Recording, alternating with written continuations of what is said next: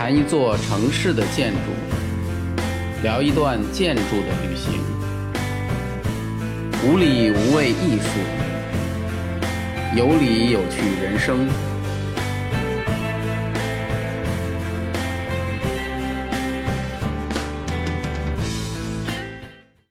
虚度半个世纪，荒废九代君侯，领导专家争不休，顷刻退让放手。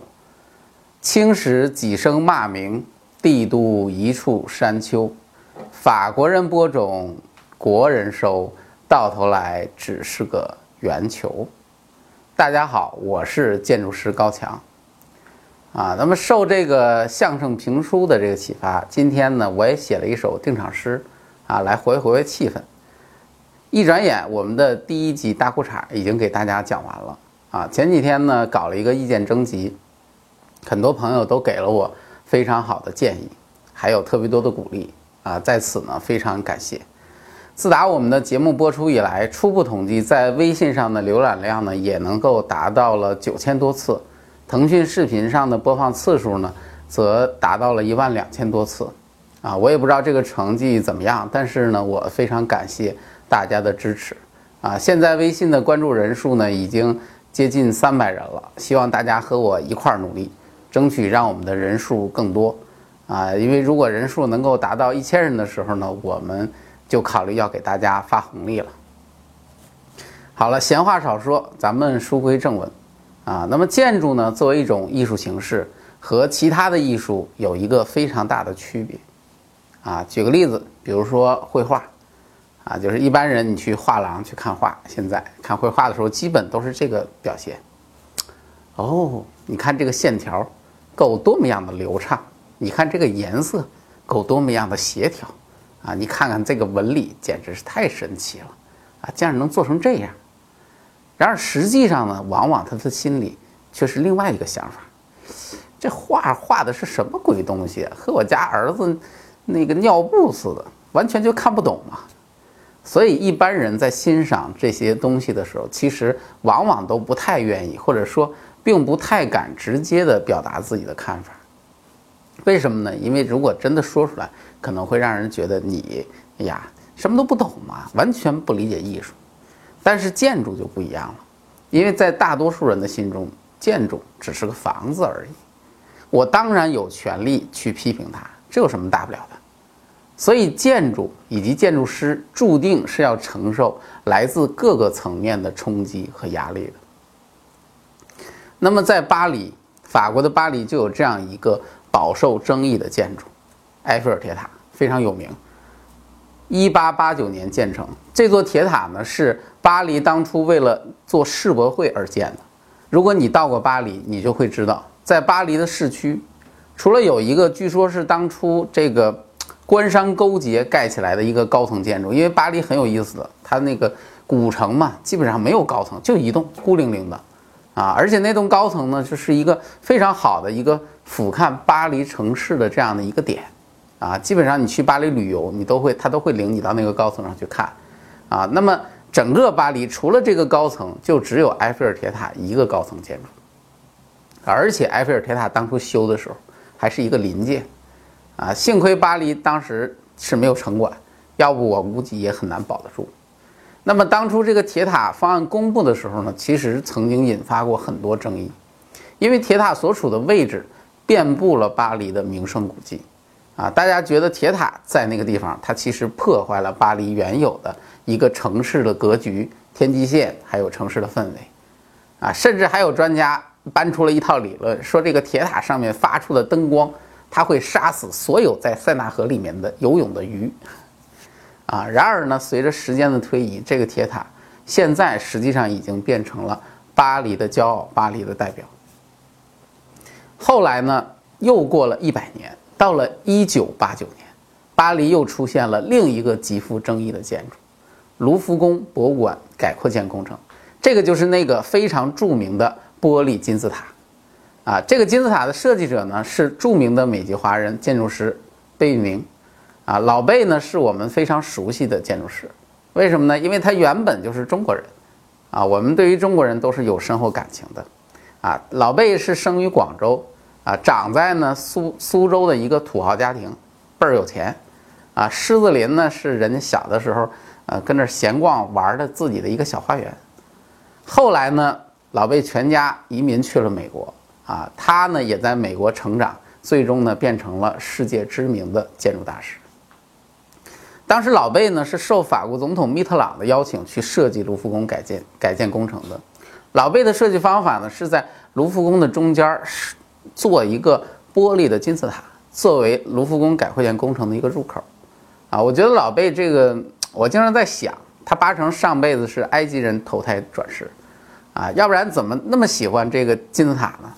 啊，你可以看到他做的这些项目，中银大厦，就是一个金字塔的一个叠加，到了苏州博物馆，又是一大堆把金字塔变形组合在一起的一个建筑。总之呢，老贝让他的最爱金字塔。和这个八百年历史的卢浮宫站在了一起，这个事情在当时的巴黎再次引起轩然大波，啊，最后呢是总统密特朗的力挺啊，因为这个老贝是总统找来的，啊，这个卢浮宫的这个项目人家也没有做什么投标，人就直接委托了啊，总统呢就是让他做的，密特朗又是一个特别喜欢搞市政工程的总统，那么最后呢金字塔力排众议建起来了。啊，结果现在呢，这个金字塔已经变成了卢浮宫里面仅次于蒙娜丽莎和维纳斯的第三个最受欢迎的艺术品。啊，从这个角度上来说，这个金字塔是非常成功的。啊，就是它真的是代表了建筑的艺术的这样的一个成就。那么，埃菲尔铁塔和卢浮宫都是因为和巴黎原来的传统产生矛盾与冲突，而在当时引发巨大的争议。非常有趣的是呢，又过了十年，啊，一个来自巴黎的建筑师就好像要到中国来复仇一样，他跑到北京，他又设计了一个引发无数争议的建筑。争议的原因呢，跟前两个一样，同样是来自于文化，来自于传统与现代的冲突。那么今天呢，我们就来聊聊这个建筑的故事，它就是非常著名的国家大剧院。大剧院呢？它的一个最大的特点就是它的外形是个蛋，因此呢，它有很多外号，外号就是各种蛋，啊，鸟蛋、粪蛋啊等等各种各样的蛋。之所以这么说呢，很显然，因为它就是一个蛋，而且是在天安门广场边上的一个蛋，泡在水里的一个蛋，所以呢，我把它叫做水煮蛋，啊，那么为什么这样的一个位置上会出现这样的一栋建筑呢？啊，我们先来扒一扒。这个蛋的前世，这个大剧院呢，从最开始想建到建成，其实整整花了将近五十年的时间，啊，不是说这个建筑有多难设计，其实再难做的设计，五十年，我估计人下蛋都能下出来了，只能说大剧院是实实在在的一个太过于难产的这么一个工程。建设国家大剧院啊，其实是我们国家最早的形象工程。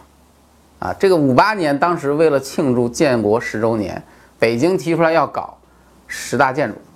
啊，这个这个当时提出来的十大建筑，可不是我们今天看到的，我们今天所知道的那个第一批十大建筑，其中有相当一部分是重叠的。我们今天知道的一批十大建筑，什么人民大会堂、革命历史博物馆、军博等等等等，啊，但实际上原来的十大建筑跟这个是不一样的。原来的十大建筑里面是有国家大剧院的，但是后来没有建，没有建的原因很简单，四九年我们才建国，五八年呢我们又搞了大跃进，本来国家就不富裕，再加上这种非常奇葩的经济政策，把国内经济搞得是雪上加霜，紧接着又经历了三年的困难时期，在这样的背景条件之下，我们能建成其中的一部分建筑，其实已经是大家勒紧裤腰带了。哎，不过虽然由于没有全建完，后来为了凑数，因为我们中国人好面子嘛，啊，这个面子对我们来说其实比任何事情都重要，我们一定要做十全十美嘛，这是我们的这个口号。所以呢，说好听，就又凑了一些其他的建筑放进来，最后凑成了现在我们所说的当初的那个十大建筑。那么大剧院虽然当时没有建，却是一个备受瞩目的项目。啊，这个这个项目的选址是由周总理确定的，就是现在这个位置。从这个位置来看，你就可以知道这个项目在总理心目当中的位置有多么重要。啊，因为这个位置东临人民大会堂，天安门广场建筑群就在它东边，而北面这个位置正对的就是中南海，啊，我估计当时领导选址的时候，可能心里也在想，哎呀，这个大剧院如果建成了，就算我们忙得很，平时不能经常去看看，偶尔在办公室里遥望一下，是不是也能缓解一下我们这种疲惫的身心啊？而且当时在国际上，五八年，澳大利亚的悉尼歌剧院正在进行设计，啊，而美国的国家表演艺术中心，也就是肯尼迪艺术中心，也正在构思。和这些资产阶级的敌人相比，我们无产阶级是肯定也是需要精神生活的，而且我们的精神生活也不能比他们差。所以，对于大剧院的设计与建设要求，从来就没有低过。那么当时呢，就把这件事情交给清华大学负责。清华大学建筑系是我们最牛的建筑系，而且在那个时代不像我们现在。现在你看北京，满大街都是设计公司，啊，但那个时候设计公司很少的，啊，清华大学就代表了一个很强的实力。于是呢，清华大学就在建筑系里面就发动了所有能够发动的力量。当然，它能够发动的力量也就是老师跟学生，一堆老师领着一堆学生，没日没夜，整天加班，最后紧赶慢赶的就把大剧院的设计完成了。啊，大家听上去好像是一堆老师领着一堆学生干私活一样。不过，这个东西就算是一个私活，也是一个大私活。正在大家干得无比热情的时候，就要准备大剧院的开工了。据说都要去选材料了，啊，结果一个噩耗传来，大剧院不见了，啊，因为国家没钱了，啊，这个事情太悲催了。这个清华的人当时听到这个消息都郁闷死了。不过今天我们来看来。幸亏当初没有建那个剧院，为什么这么说呢？因为那个时候的设计水平和建造水平，我们大家是可想而知的。即使我们当初真的建了，我估计今天我坐在这里讲的这个题目，那就应该是这样的一个题目：国家大剧院拆与不拆的世纪抉择。啊，好了，这个剧院虽然停建了，也不是什么收获都没有。清华大学当时参与这个事情的师生，因此获得了非常可贵的经验，啊，这个大家都得到了经验值，都升级了。所以到了四十年之后，大剧院在竞标的时候，有好几位参与的这个中国的建筑师，其实都曾经作为清华大学的学生参加过当初的那个剧院设计，啊，我想这个也许就是冥冥当中命运的一种安排。转眼之间到了一九七六年，七六年是一个很悲痛的年份，因为周总理病逝了。临终前呢，总理把大剧院的建设任务托付给了万里。啊，那么在这个中间呢，其实还有一个小插曲，那就是五八年正赶上金日成访华，当时周总理呢曾经非常自豪地领着金日成向他介绍我们的十大建筑，介绍其他建筑的时候，当然也少不了要介绍咱们的这个大剧院的构想。结果呢，金老大一听，哎呀，当时就觉得这个想法不错呀。别的建筑我的兴趣倒不是那么的大，但是这个剧院很棒啊。我们这个就算我们是无产阶级，我们也不能整天就是吃饭睡觉，然后就是喊口号。精神文明建设对我们来说也很重要。于是呢，金日成回国之后，立刻就开始考虑朝鲜大剧院的建设。结果到了最后，我们的剧院没建，平壤大剧场建成了。后来到了七八年，华总理去访问朝鲜，我觉得朝鲜人也有一种炫富的心理，啊，于是就领着华总理去参观他们的大剧场。这总理一看，哎呀，确实是不错，啊，心里想，你说说这个，哎呀，就连朝鲜兄弟这样的国家，人家都把这个都建成了，我们这么一个泱泱大国，怎么能没有一个国家大剧院呢？于是总理心动了，回来之后立刻安排人开始筹划。大剧院的建设问题，啊，派人去朝鲜考察，朝鲜兄弟也很够意思，把平壤剧院的图纸资料，那时候没有电子文件，全都是蓝图，很多很重很厚，无偿的提供给了我们进行参考，据说都搬回来了。结果呢，大家一通研究，啊，觉得不错了，正准备上报，准备要启动这个事情的时候，因为一个众所周知的原因，华总理下台了，这个事情再次的搁置了，不了了之。一转眼又到了八五年，那个是一个不平静的年份，啊，人大呢在考虑在这个地址去建办公楼，叫做人民大厦，好像还有其他的名字。其实说穿了就是给人民大会堂，他想建一个配套建筑，啊，那么其实当时这个事情几乎都已经确定了，而且现场呢也已经把这块地圈起来，开始挖坑了。幸亏最后让当时的总理给叫停了。啊，这个理由很简单，总理说：“哎呀，这块地这是周总理留下来要建大剧院的地，你们别人不要给我瞎胡闹，不能干别的。”于是这个事情才停下来了。那么在接下来的时间里，这块地就一个坑的形象留在了很多北京人的记忆中。终于到了九六年，中央通过了要再次建设国家大剧院的一个想法。啊，那么在九七年迅速的就确定了用地，还是这块地。九八年成立了大剧院的一个领导小组，一个业委会啊，准备开始正式工作了。大家看看这个时间，很有意思。五八年到九八年，整整过了四十年，从当初的十年献礼工程到后来的五十年献礼工程。话说这个大剧院，我觉得它基本就是为了献礼而生的。只不过每次献礼呢，领导们其实都希望这个工程用一年两年的时间就能建成，啊，因为献礼嘛，我们都是很着急的，啊，这马上我们这个就就就要国庆了。但是其实你如果放眼看看国际上，悉尼歌剧院用了十六年的时间，华盛顿肯尼迪表演中心用了十三年的时间，巴黎的巴士底歌剧院用了六年的时间。回到我们中国，我们中国是一个发展中国家。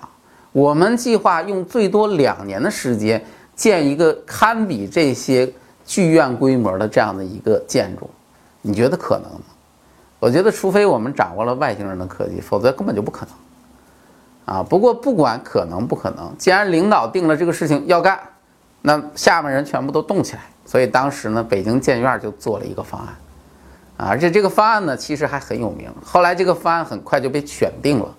啊，这个方案当时的立面呢，它是从人民大会堂的那种风格演绎而来的一个剧院方案，所以后来在争议当中呢，还经常被人拿出来当做例子来举，说这个方案你看有多好多好多协调。那么当时这个方案正要准备实施的时候，结果这个时候清华大学蹦出来了，不干了。